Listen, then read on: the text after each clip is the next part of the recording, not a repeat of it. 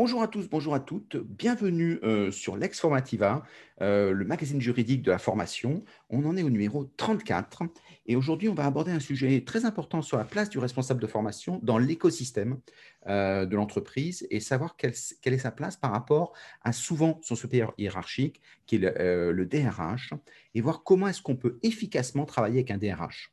Et pour ça, on a la chance d'avoir un spécialiste de la question, qui est François Gueuse. Euh, qui est à la fois spécialiste RH et puis euh, cofondateur du MAG RH que tout le monde en connaît. Et si vous ne le connaissez pas, n'hésitez pas à le chercher sur Internet. En tout cas, un magazine très intéressant. Euh, bonjour François. Bonjour Stéphane. Eh bien, on commence de suite avec une, question importante. Aujourd'hui, les DRH en sont où Avec tous les problèmes, le confinement, etc. ils en sont où? Alors aujourd'hui, quand on regarde bien, la fonction RH est assez dirais-je, secoué. Il y a quand même de nombreuses euh, incertitudes économiques qui tendent à poindre. Et puis, on a surtout toute la gestion du quotidien euh, confinera, confinera pas, euh, télétravail, euh, jusqu'à où, tout un ensemble d'inquiétudes de la part des salariés, et pour ceux qui sont en, travail plus, plus régulier, tout un ensemble de questionnements autour de l'hygiène, la sécurité, mais aussi les activités réduites. Enfin, il y a là tout un ensemble de toute une charge de travail extrêmement importante les RH ont répondu présent pendant cette période, depuis maintenant un an, avec parfois des difficultés, hein, euh, où les textes que nous devions appliquer n'étaient pas parus. Enfin, on, était là dans des situations, somme toute, assez difficiles. Il est quand même à remarquer que euh, tout ceci se passe quand même relativement bien. Euh, qu'il n'y a pas trop d'anicroches que je qualifierais de bureaucratico-juridico-administrative et que les, choses avancent. Maintenant, l'une des questions à laquelle on peut être confronté, c'est euh, mais toute cette surcharge de travail euh, administratif, ces choses qui sont somme toute euh, de la gestion du quotidien, est-ce que ça ne nous éloigne pas un peu trop de tout un ensemble de missions, de responsabilités euh, qui sont au cœur des métiers de la RH, hein, et notamment au niveau des compétences. Dans ce cadre-là, est-ce que tu dirais que le confinement, c'est une parenthèse qu'il faut gérer, c'est le quotidien, il faut faire face, ou est-ce que tu dis que c'est une façon de se restructurer? Autrement dit, quand c'est fini, est-ce qu'on passe, on revient à l'ancien monde? Je, je, alors, j'ai pas de, religion particulière en la matière. Je pense que dans bon nombre d'entreprises, ce sera retour à l'ancien monde.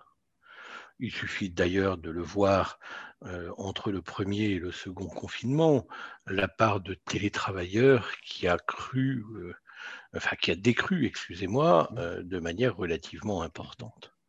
Et, et ce n'est pas simplement euh, parce que nous sommes attachés à de bonnes vieilles traditions euh, dans, nos mmh modes de fonctionnement, mais c'est aussi parce que c'est une réponse au euh, à, tout un ensemble de demandes de la part des collaborateurs que de pouvoir avoir une vie normale et dans cette vie normale, eh bien, c'est il faut que l'entreprise retrouve ses règles de fonctionnement. Et moi, je veux retrouver mon petit fauteuil, euh, ma chaîne. Enfin, vous voyez ce que je veux dire. Euh, même si elle me plaît pas, en fait, elle me plaît. mais, euh, tu, dirais que finalement, les DRH n'ont rien appris de la crise? Oh, Ils ont appris énormément de choses. Quoi, ils ont appris énormément de choses. Et, et notamment, je pense que cette crise a remis en évidence ce que personnellement j'appelle le travail réel. Mmh. C'est-à-dire que très souvent, nous avons euh, une espèce de, d'écran devant nos yeux qui ne nous montre pas le travail tel qu'il est réellement, qui fait qu'on part sur un ensemble de, présupposés. Et euh, en fait, l'imposition, surtout dans sur tout un ensemble de postes du télétravail, à pousser en fait à s'interroger et à s'intéresser plus en détail sur le travail réel tel qu'il est fait, pas celui qui est dans les définitions de poste et de fonction, mmh. qui présente toujours un cadre idyllique sur lequel on a toujours tout le matériel, tout, euh, tous les tout l'outillage, etc. Et dont on sait très bien que sur le terrain, eh bien, les gens, euh, ils sont obligés de faire avec ce qu'ils ont. Et, donc, quand je dis se réintéresser au travail réel, c'est revoir véritablement tout un ensemble de choses qui sont liées aux tâches, à la répartition de celles-ci, à la charge, etc., etc., etc. Et, en se réintéressant à ce travail réel, on retire toute la pelote d'informations, de, de, savoir que nous avons autour du travail dans l'entreprise, que ce soit autour d'éléments qu'on pourrait qualifier de plus physiques ou euh, plus liés, donc les gestes professionnels, etc., hein, ou euh, au travers euh, d'éléments liés plus aux compétences, etc. Avec une remarque aussi, c'est que, comme tu le disais tout à l'heure, c'est là le rappel au collectif. Bien sûr. À force d'individualiser, on essaie d'émietter. Georges Friedman avait cette expression on émiette le travail, il y a de ça quelques années. Euh, et effectivement, à force d'émietter, on pense que tout le monde est une somme d'individus. Et non, ils ont besoin du collectif, euh, et c'est très important ça. Et, après, moi, j'aurais envie de, rebondir sur ta, sur ta remarque, Stéphane. C'est-à-dire que très souvent, euh, dans, le, dans le vocabulaire actuel, on nous parle aussi de, résilience. Mm. Waouh mm, mm. Sacré terme. Je crois que même pas 10% des gens savent véritablement ce que ça relaie, ce que ça recouvre, excusez-moi. Mais, mais pour moi, est-ce qu'il s'agit, euh, quand on regarde de la façon dont les gens travaillent, est-ce qu'il s'agit de résilience ou simplement de soumission? Exactement. Alors là, je commence à être un peu machard, si vous, mm, mm. me, si vous me permettez, cher ami. Mais euh, je veux dire par là que, euh, d'une certaine façon, nous sommes dans des conditions actuelles extrêmement compliquées qui font que les salariés acceptent des choses qu'ils n'auraient jamais acceptées à un autre moment. Simplement parce qu'ils doivent, entre guillemets, euh, excusez-moi le terme, hein, serrer les fesses, mm. euh, sauver leur entreprise, euh, sauver leur poste, et voilà. Et, donc, en fait, on accepte des choses. Ça ne mm. veut pas dire qu'on soit résilient. Mais ça veut dire aussi qu'il faut faire extrêmement attention parce que nous avons aujourd'hui ce que moi j'appelle plutôt une, une rétention, une contention des pressions qui fait que bah, ça bout dans la marmite. Mm.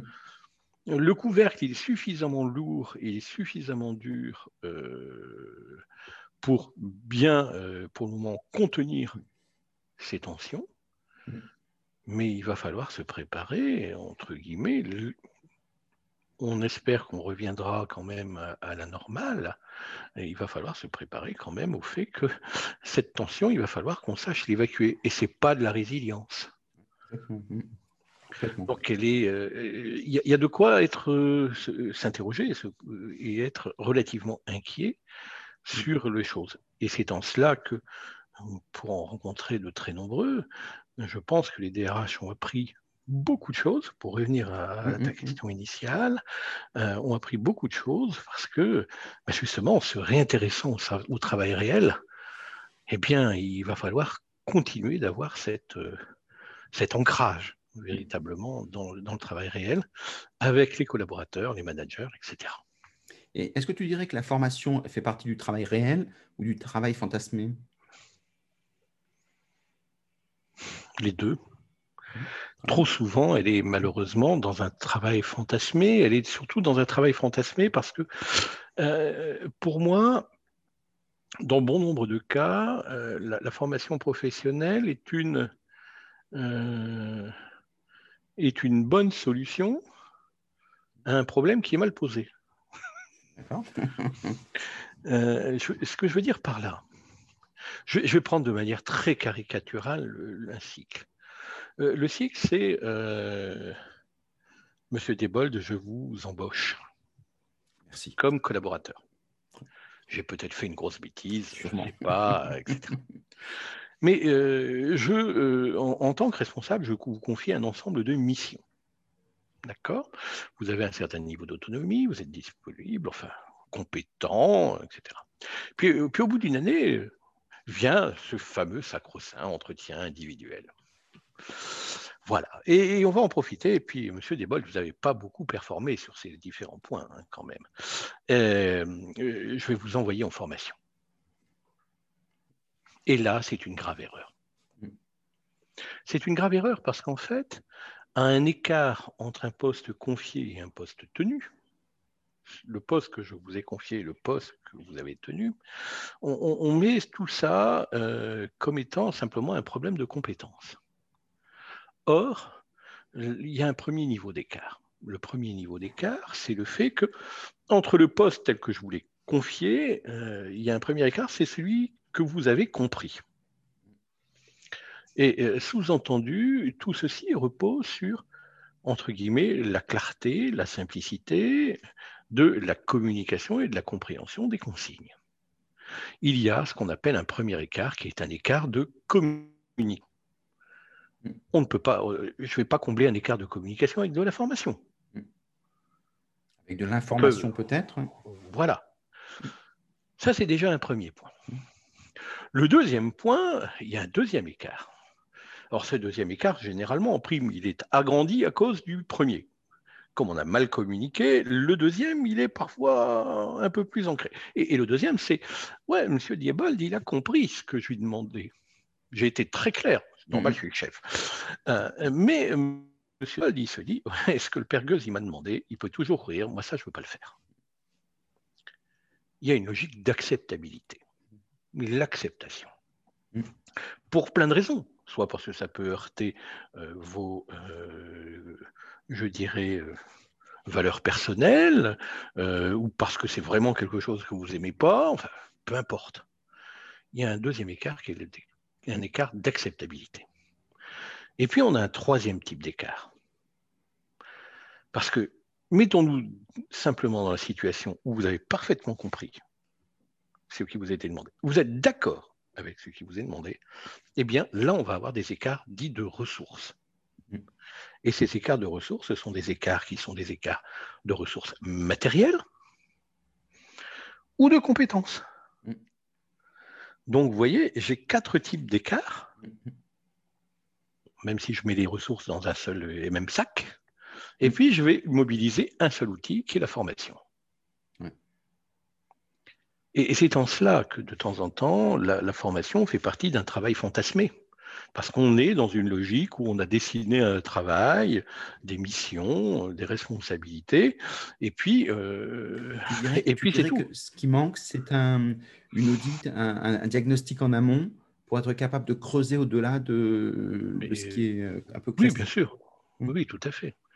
Et, je pense qu'en se posant simplement ces questions-là, avant de, de dire on veut, Stéphane, je vais vous envoyer en formation. Management de la performance. Voilà, si on veut simplement à se poser ce type de questions, eh bien, on, aurait une meilleure utilisation des fonds de la formation professionnelle. On, on, arrêterait de faire des formations au management qui sont toutes les mêmes depuis 20 ans. Je, caricature à peine. Hein. voilà. Conduite de réunion, gestion des entretiens, gestion des objectifs, depuis au moins, au moins 20 ans. Ben voilà, j'ai connu ça quand j'ai commencé à travailler. Les derniers que je vois, bah, il y a simplement euh, un petit peu de poudre de perlimpinpin au-dessus, mm.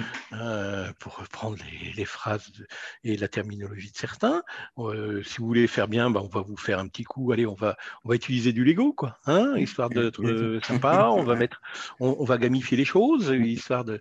Mais pour, entre guillemets, je, reste intimement persuadé que si la les définitions étaient correctement faites, nous n'aurions pas besoin d'artifice. Et alors, quand on, quand Je qualifie ça d'artifice exprès. Hein, oui, complètement, tout à fait. Et quand on voit du côté des, des, DRH, euh, comment est-ce qu'ils voient la formation? Est-ce que c'est l'exécution, euh, c'est la suite de la GPEC, l'ancienne GPEC euh, Donc, une fois qu'ils ont eu une démarche un peu prévisionnelle, ils disent la formation, c'est l'intendance suivra Ou est-ce que ou est-ce qu'ils ne la regardent pas parce qu'ils ne comprennent pas bien ce qu'est la pédagogie, euh, ce que sont ces outils-là, en disant c'est un peu magmateux? Il y, a une il y a une vision de utilitariste de la formation qui s'est développée. Ne l'oublions pas. Ne le cachons pas non plus. Dans, quel sens utilitariste? Bah, Globalement, on forme pour ce dont on a besoin et c'est une articulation tout à fait naturelle dans le cadre d'une euh, GPEC ou euh, d'un système de type Workforce Planning. Voilà. Et, pourquoi pas d'ailleurs? Pourquoi pas? Euh, c'est un, peu comme quand on a besoin de marketing. Bah, on, travaille sur le marketing avec euh, des, marketeurs de façon. Voilà. je, ayant un pied à la fois dans le monde universitaire et dans le monde professionnel, mmh. Euh, je, reste malgré tout interrogatif sur euh, l'intégration, la compréhension euh, des formes de pédagogie de la part des professionnels RH en général. Mm, mm. c'est pas c'est pas leur cœur de métier. Et globalement, ils, tombent parfois un peu dans ce que j'appelle certains effets liés à une certaine forme de gadgetisation de la formation professionnelle, où on met des petits trucs histoire de faire beau, hein, euh, euh, mais on ne s'est pas véritablement posé la question de savoir mais quels étaient véritablement les savoirs à acquérir, les informations nécessaires, euh, les, éléments les plus efficaces pour y arriver. Et puis, c'est les, designers avaient cette belle expression quand ils faisaient un produit qui était moche fait par des ingénieurs. Les designers disaient on habille le bossu. Oui, mais euh, la seule chose, c'est que on, peut habiller le bossu. Je suis, je suis tout à fait d'accord avec toi. Euh, sauf que moi, je je, veux je veux pas d'une formation mal ficelée, mal ficelée dans son contenu. exactement. Et, trop souvent, aujourd'hui, on est dans des situations, on veut utiliser du digital, on va utiliser toutes sortes de trucs, mmh. histoire, de, histoire de masquer les insuffisances. Et, Donc, tu dirais que les, les, DRH, les responsables de formation, entre la, mise en œuvre et, les donneurs d'ordre, ils ont du mal à, s'articuler ensemble? Ils ne comprennent pas, quoi, grosso modo. Oui, je pense qu'il y a, je pense qu'il y a des points sur lesquels on pourrait véritablement euh, s'améliorer. Euh, Lesquels? Mais, justement, tous ces aspects de, la pédagogie hein, et de l'articulation pédagogique, mais je, pense qu'il y a euh, euh, tout, un ensemble de problèmes autour, autour de la notion même de compétence. Qu'est-ce que c'est? Comment? Quel est le niveau de granularité? À quel niveau on descend hein, de, de, finesse et des choses comme ça euh, qui est, et, je ne suis pas sûr euh, que la définition d'une compétence pour un DRH, pour un responsable formation ou pour un ingénieur pédagogique, ce soit la même. C'est peut-être même certainement pas la même. Et, d'ailleurs, le hiatus vient certainement de là. C'est-à-dire qu'en fait, on utilise le même terme, mais on ne parle pas de la même chose. Donc on peut être d'accord en disant on va développer des compétences. voilà, et, c'est un point important. Euh, c'est aussi parfois un point euh, qui, peut, euh, qui peut pousser, hein, et, là ce serait une gigantesque erreur, mais qui peut pousser par exemple certains services formation à, à revendiquer une certaine forme d'autonomie vis-à-vis de la DRH. Euh, et, ça, c'est, euh, j'ai envie de dire, c'est la mort du petit cheval pour les deux. Hein. Comment tu ferais quand tu es un responsable de formation pour te dire euh, cette langue étrangère qui est la langue des DRH, on a les mêmes mots mais pas la même façon de penser. comment est-ce qu'ils doivent appréhender ça? Bah, Là, c'est tout un.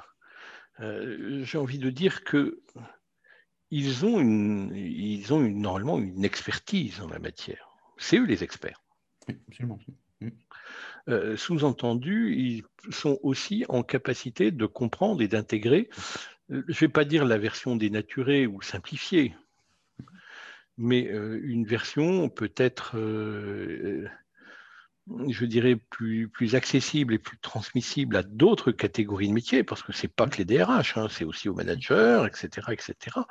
Et le premier point, c'est véritablement d'utiliser les mêmes, mettre les mêmes choses derrière les mêmes mots. Euh, je, vais, je vais te dire quelque chose qui euh, va peut-être te faire hurler, va peut-être te faire bondir au, plafond tout un ensemble euh, d'auditeurs. Mm. mais c'est euh, une compétence et un savoir-faire opérationnel validé. La vache, elle est plutôt vieille, cette définition. Hein. Mais personnellement, je l'aime encore. Voilà, je l'aime parce qu'en fait, savoir-faire, il y a une logique de contextualisation, il y a opérationnel, hein, donc euh, ça nous rapproche au, concret mmh. du métier, validé par qui, comment, dans quelles mmh. conditions, pour combien de temps. Mmh. Et, ce faisant, j'ai envie de dire, une fois qu'on est là-dessus, si je dis voilà, il faut que telle personne ait telle et telle et telle et telle compétence, après c'est aux experts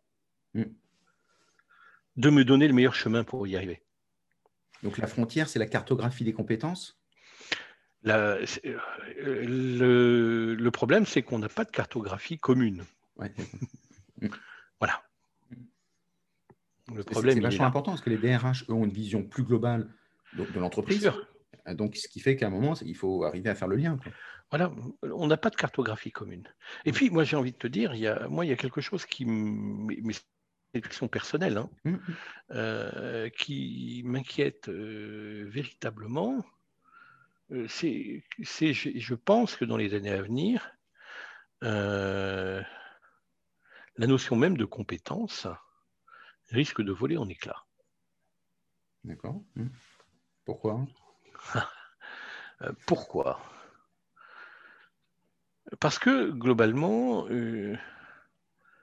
la, compétence, euh, entre guillemets, à part les RH, les responsables formation, etc., qui sait vraiment ce que c'est C'est pas forcément leur domaine euh, à, eux de compétences, à ah, savoir.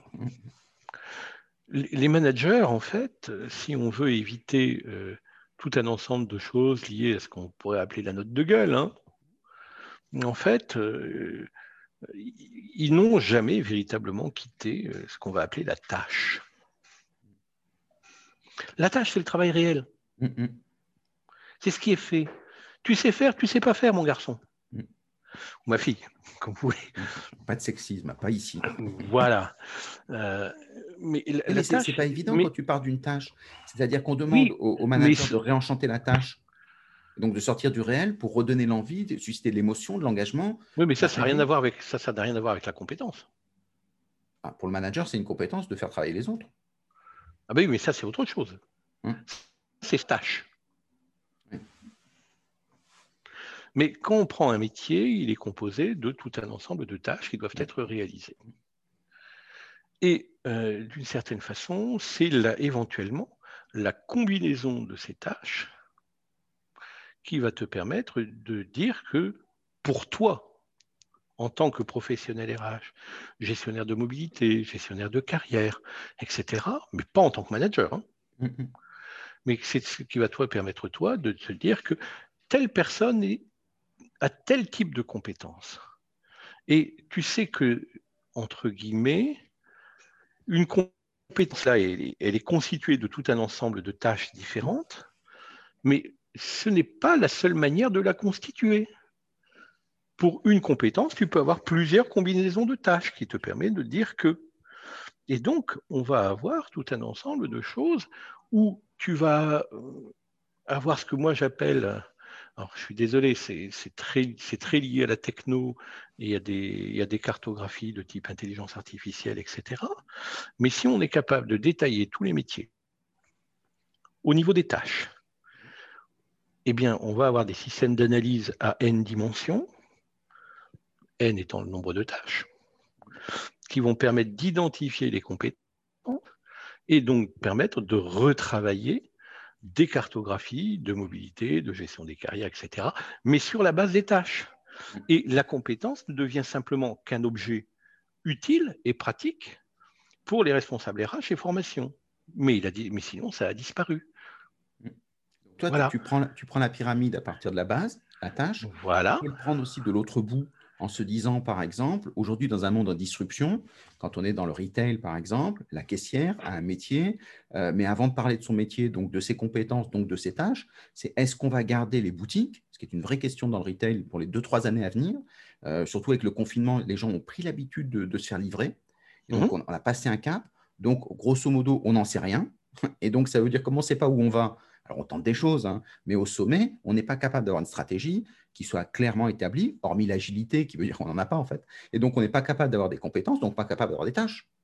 Euh, oui, sauf, que, sauf, que, globalement, tu sais, euh, et tu vas euh, très très vite dans cette logique d'agilité, savoir quelles sont les tâches qui vont disparaître. Mmh. Donc ça nécessite d'avoir un faisant là, tu, faut, il faut que tu faut, faut se donner l'image que ton métier, c'est un, un, un, ensemble de, de briques. Que tu assembles. Mmh. Et ces briques, ce sont les tâches. Donc, tu as des briques qui vont disparaître. Mais il t'en reste malgré tout tout un ensemble. Mm. Donc, tu vas devoir recomposer les métiers. Et tu vas, les, tu vas les recomposer en travaillant sur des en recomposant les tâches et en travaillant non pas uniquement sur, et, rarement d'ailleurs sur la dimension des compétences, mais par de la proximité de la nature des tâches. Mm. Et voilà. Et ça, c'est le travail des ressources humaines. Ça, c'est partie du travail des ressources humaines, c'est une appropriation des, phénomènes organisationnels, hein, etc. C'est un premier point. Et puis, quand tu regardes bien, de plus en plus, les systèmes de gestion des talents et des choses comme ça, même si on continue de parler de compétences, etc. Mais quand tu regardes bien l'arrivée de l'IA, ça remet en cause les tâches. Et donc, il va falloir qu'on recompose les métiers sur cette base-là. Et donc, d'une certaine façon, tous, tous les changements organisationnels auxquels on va être confrontés sont vraiment que euh, dans, cette dimension euh, où il faut redescendre au niveau de la tâche qui est euh, la tâche, c'est pour moi, comparé à la compétence, hein, mm-hmm. la tâche est un état de fait objectif.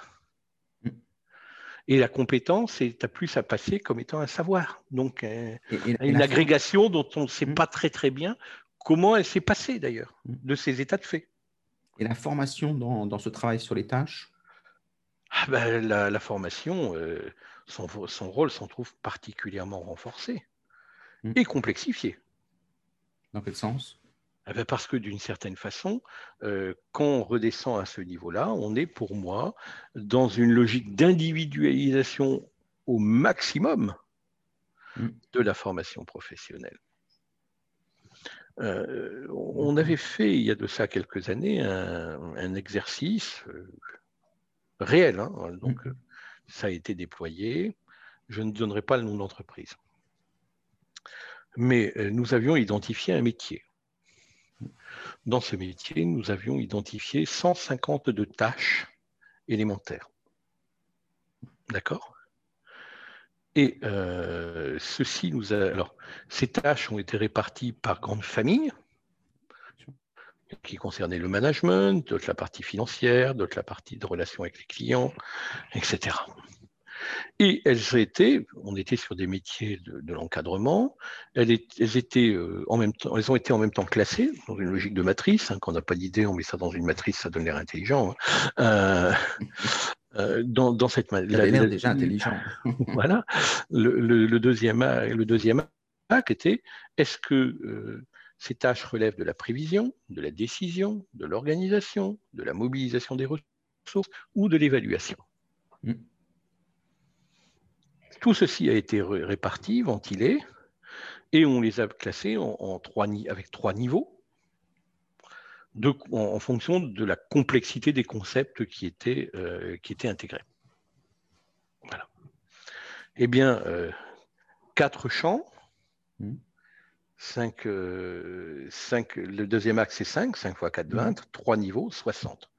Nous avons à ce moment-là identifié 60 modules de formation, dont les objectifs de ces modules de formation étaient former non pas en termes de compétences bidons que personne ne connaissait, que, que chacun pouvait interpréter comme il voulait, mais en termes de tâches à savoir réaliser. Mmh, et ceci, nous a, et, mmh. ceci nous a poussé à réfléchir radicalement à un autre mode de fonctionnement, parce que la formation descendante, alors c'était il y a plus d'une dizaine d'années, hein, attention, donc on n'était pas, c'était déjà, c'était quand même bien décoiffant à l'époque. Hein. Mmh, mmh, mmh. Mais euh, ceci nous a amené à, euh, revisiter euh, la méthode des cas qui avait été développée par Harvard, à construire des cas qui permettaient d'aborder véritablement tout un ensemble de tâches de ces, des personnes qui allaient rentrer dans ces modules de formation. En, en, leur demandant un travail préparatoire important, où on leur demandait, voilà, pour chacun de ces points, comment travaillez-vous? On déconstruisait avec eux la manière dont ils travaillaient. Il y a une logique de déconstruction, d'appréhension du, travail réel, hein, et de mise en évidence alors là, on, remettait tout un ensemble un peu plus conceptuel, machin, etc. Pourquoi on fait, enfin, vous voyez ce que je veux dire. et on reconstruisait avec eux de nouvelles méthodes de travail. Ça, pour être vivant à partir des tâches, l'idée, parce que l'agrégé, une fois qu'on l'a fait, il y a l'ergonomie qui a fait, il y a plein de choses comme ça, il y a plein d'écoles qui sont capables de le faire. Donc euh, ça, ça existe depuis longtemps. La, difficulté, c'est que c'est très long à monter, ce qui n'est pas en soi un problème, sauf que c'est très long à faire évoluer. Et dans un Bien monde bouge, c'est là où le numérique est important, avec euh, les algorithmes, etc. De toute façon, pour changer et faire tourner vite. Est-ce que tu dirais par là même que euh, tout ce travail-là, pour qu'il soit en live, euh, qu'on n'arrive pas avec 5 ans de retard, ce qui ne sert plus à rien, ça c'est fait par la machine. Et puis à côté de ça, la formation doit, être, doit nécessairement être agile en fonction de l'évolution. Mais complètement. Et, d'ailleurs, déjà à l'époque, puisque je suis en même temps informaticien à la base, euh, nous avions mis en place des algorithmes qui étaient des algorithmes qui proposaient aux responsables de formation euh, tout un ensemble d'éléments. Et, le, point, il était là. C'était euh, d'une certaine façon 5 x 4, 20 x 3, 60, enfin 60 euh, modules. Enfin, un, collaborateur ou une collaboratrice qui vient de voir euh, ou que tu vas voir parce que tu souhaites le faire évoluer, il faut bien, faut bien des outils pour, pour faire ça. Et, l'idée, c'était véritablement à l'époque d'avoir des personnes qui étaient en capacité d'accompagner de tutorer ou mentorer euh, ces personnes dans le cadre de leur démarche formation. Mm. C'était des responsables formation, hein, mm. mais, véritablement qui étaient capables de les accompagner dans les meilleurs choix, etc. Donc mm. une très très grande... Euh, Et de créer des parcours. Tout à fait. Il y a plusieurs tâches, donc quand on les met bout à bout, ça fait une compétence. Voilà. Donc c'est une façon de redessiner euh, l'entreprise à partir du terrain. Tout à fait. Et, ça, et ça, ça crée une culture nouvelle de l'entreprise Alors, ça dans le cadre de culture existante? Alors, c'était plutôt dans le cadre d'une culture existante. Mais euh, au départ, il y avait une volonté que de rentrer dans une culture nouvelle. Mais il faut être honnête, c'est pas par là que ça passe, que ça passe parce que euh, d'une certaine façon, euh, même si on, on, met ça en place, si on ne change pas les grands process qui tournent autour des activités des et d'être. Euh, ça a du mal, euh, mmh. une nouvelle culture a du mal à s'exprimer. Mais nous, ça nous a quand même permis de faire évoluer un grand nombre de personnes, qu'ils puissent progresser et qu'ils puissent prendre goût aussi à la formation. Parce qu'ils ont, parce qu'en fait, la formation, c'était pour eux, euh, c'était plus un moment où on perd son temps. Mmh. C'est dur, hein, dit comme ça, hein, j'en ai conscience, hein, mais euh, c'est des gens qui avaient suivi, subi euh, des formations au management euh, inutiles à X reprises, des choses comme ça, et qui, qui voyaient arriver la formation comme étant, oh, encore un truc, quoi, ras le bol. Donc ça veut dire que pour le responsable de formation, pour qu'il soit opérationnel, il doit pousser un peu sa compétence pour être à la frontière de l'IA, de, savoir un peu les algorithmes, pour travailler avec les SIRH. Bah, il doit, oui, ça c'est absolument nécessaire.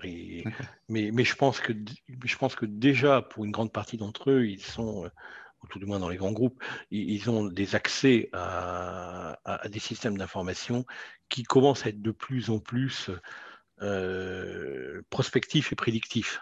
Enfin, prédictifs et, et projectifs. Euh, on, voit bien les systèmes de management des talents euh, apportent des aides euh, particulièrement intéressantes.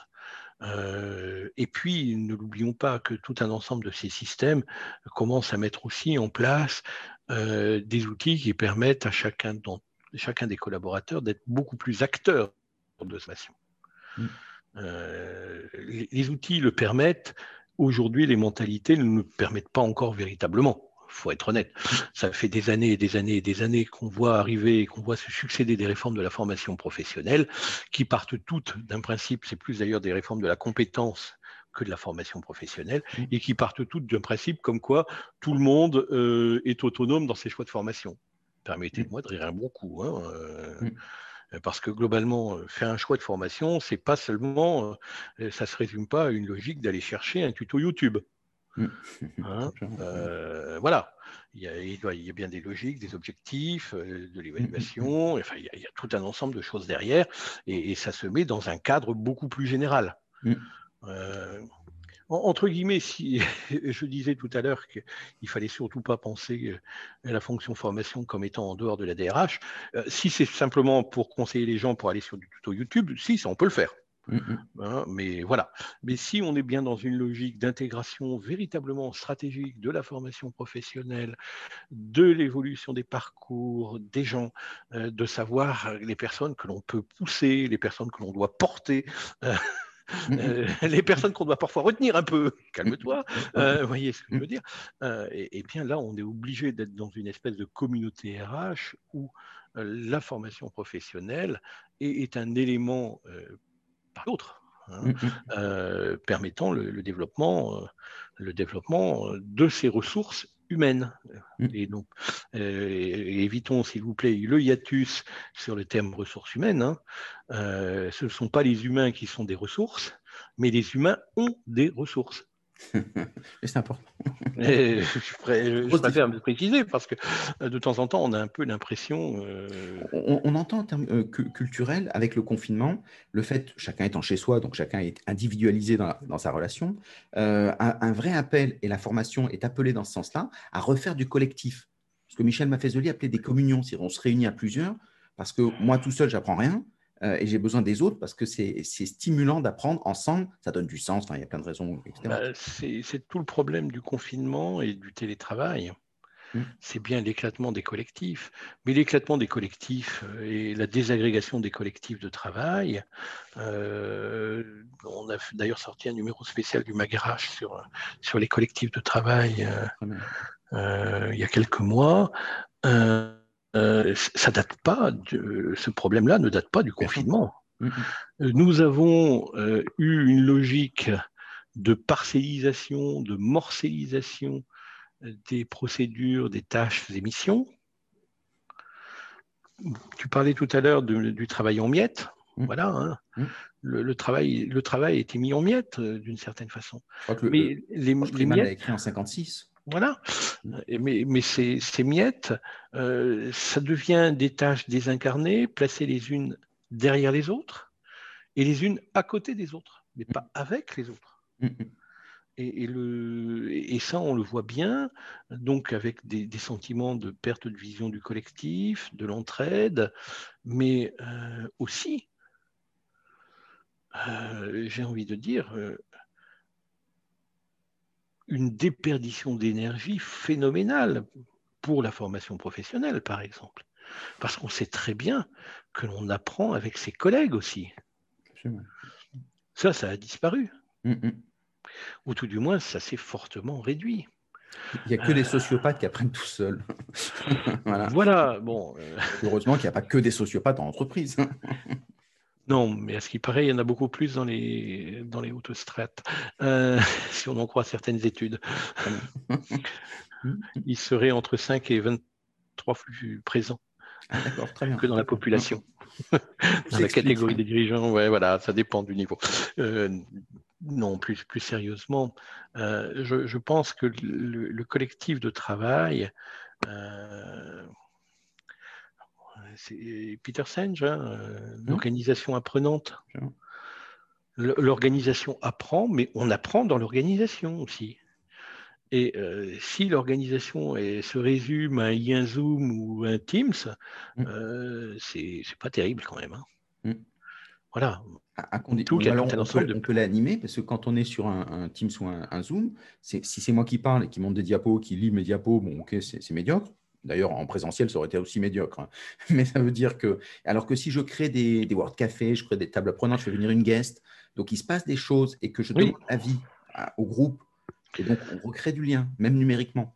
Oui, mais, mais globalement, euh, aujourd'hui, et, ça, c'est moi, c'est quelque chose qui me fait toujours marrer. Euh, c'est-à-dire que globalement, tout le monde parle du télétravail, c'est génial, Teams et consorts. Et puis, je pose la question, mais au fait, vous avez un community manager? Hum, hum, hum. Voilà. Et quand ils en ont un, ce qui est assez génial, ils ne parlent pas aux autres. Et ça, c'est le community manager qui s'en occupe. voilà. Donc, il est Mais nous, avons, nous avons besoin de, entre guillemets, si on continue comme cela, l'un des points, l'un des postes qui, à mon avis, est l'un des plus essentiels euh, pour l'entreprise, c'est celui du community manager. Celui qui va entretenir les communautés, je dis bien les communautés, euh, mais aujourd'hui, le community manager, c'est surtout quelqu'un qui est là euh, pour faire face au bad buzz quand votre produit il a merdé. Mm. Alors qu'en fait, le community manager, c'est l'animateur de la communauté interne aussi. C'est pour ça que les, communautés apprenantes, donc les, les sont extrêmement importantes. Mm. Il y a tout un travail extraordinaire à faire. Et ce qui est génial, c'est pour les gens qui sont un peu créatifs, c'est que tout est à faire. Bien sûr. Et donc, et dans les entreprises, donc ça donne une liberté, tant que ce n'est pas codifié, qu'il n'y a pas des règles, qu'il n'y a pas des contrôles qui sont instaurés, ça donne une certaine liberté dans le cadre de ces offerts. Donc, il y a plein de choses à faire avec la formation. François, on arrive à la fin. Tu dirais, si tu avais au responsable de formation le fait de dire, euh, pour que je m'entende bien avec mon DRH, qu'est-ce qu'il faut que je fasse? Je démissionne? Non, je pense que euh, il n'a pas besoin de grand-chose pour bien s'entendre avec son DRH apprenez à parler DRH et formateur, parce que chacun doit faire une partie du chemin. Euh, apprenez à parler le même langage. Ça, c'est mon premier point. Le deuxième point, en tant que responsable formation, intégrer au mieux et le plus possible, et autant que faire se peut, la dimension stratégique de votre poste. C'est une, le rôle du DRH, c'est d'aligner la stratégie RH et la stratégie de l'entreprise. Le rôle du responsable formation, c'est d'aligner les pratiques et les stratégies de formation sur la stratégie RH et sur celle de l'entreprise. Et pour moi, on ne peut pas être responsable formation si on est passé à côté de la stratégie de l'entreprise ou si on ne la connaît pas suffisamment ou si on n'est pas, excusez-moi, hein, je vais dire dans le secret des dieux parce que nous sommes, et vous êtes, euh, tout d'abord soumis à une certaine forme de confidentialité professionnelle, dirais-je, euh, mais euh, notre rôle est de savoir conjuguer les temps. L'un des vrais problèmes, c'est un problème de, maternelle, c'est la concordance des temps. et, et d'une certaine façon, c'est de bien prendre en compte le fait que, en tant que responsable formation, si vous voulez avoir un impact, votre impact, ce n'est pas deux jours après la fin d'une formation qui se mesure, c'est bien après. La mise en place d'une politique de formation voit ses effets plusieurs années après, véritablement. Et donc, euh, euh, on, est sur des temps longs. Et l'intégration de ces temps longs euh, nécessite d'être en capacité que de travailler aussi a de temps en temps des, temps plus courts pour donner tout un ensemble de signaux au DRH, au manager ou à la direction générale sur le fait qu'on avance sur le temps long. Voilà, et, ça, de temps en temps, c'est parfois un peu la tour d'ivoire de, la formation professionnelle qui euh, manque de, euh, je vais pas dire, je vais, dire une vacherie, je vais dire parfois manque de rigueur dans son pilotage. Euh, et, je renverrai à, la nécessité que de travailler sur de vrais tableaux de bord de la formation, qui intègrent toutes les dimensions de la formation, euh, etc. Et, ça, c'est important pour pouvoir réagir. Et euh, on le voit bien, la, GPEC est actuellement en train d'être supplantée par des outils qu'on appelle le workforce planning, pourquoi? Bah Parce que la GPEC, c'est vous lancez un plan à 5 ans, euh, on met les trucs, puis on se voit dans 5 ans, les gars. Le workforce planning, c'est quelque chose qui est beaucoup plus évolutif et qui, lorsqu'il y a des dérives qui sont apportées, on y travaille directement et on apporte des éléments correctifs. Un vrai pilotage. c'est un vrai pilotage dont on a besoin. Mmh. Très bien, merci François, c'était passionnant. Euh, si on a apprécié puis qu'on est, on est en manque de ce que tu dis, euh, comment est-ce qu'on peut te, contacter? Bah, Globalement, euh, vous, êtes assez facilement trouvable sur LinkedIn. voilà, ça c'est déjà un premier point. Ou vous allez sur le site du MagRH. En, même temps, c'est vrai, j'y pense comme ça. Sur le site du MagRH, on avait mis en place ce qu'on appelle un certificat sur les tableaux de bord de la forme, sur les tableaux de bord sociaux et euh, il y a quelques exemples très sympathiques sur les tableaux de bord de la formation professionnelle. Alors, ça a été fait il y a un petit moment, donc euh, il y a peut-être des choses qui sont à améliorer et, surtout à adapter au contexte de la loi actuelle, euh, pour laquelle il y aurait beaucoup à dire. Et, pour une prochaine fois, donc on a tous les anciens numéros Oui, ils sont tous ah, téléchargeables directement. Voilà. impeccable. Donc on, peut vérifier. complètement gratuit, on ne vous demande même pas de laisser votre nom. ah ça c'est top, ça, top. Merci beaucoup François, c'était passionnant. De. En tout cas, et puis un prochain rendez-vous, puisque tu as dit qu'il y avait d'autres choses à dire et ça serait avec un vrai bonheur. Au revoir à tous, merci. Merci.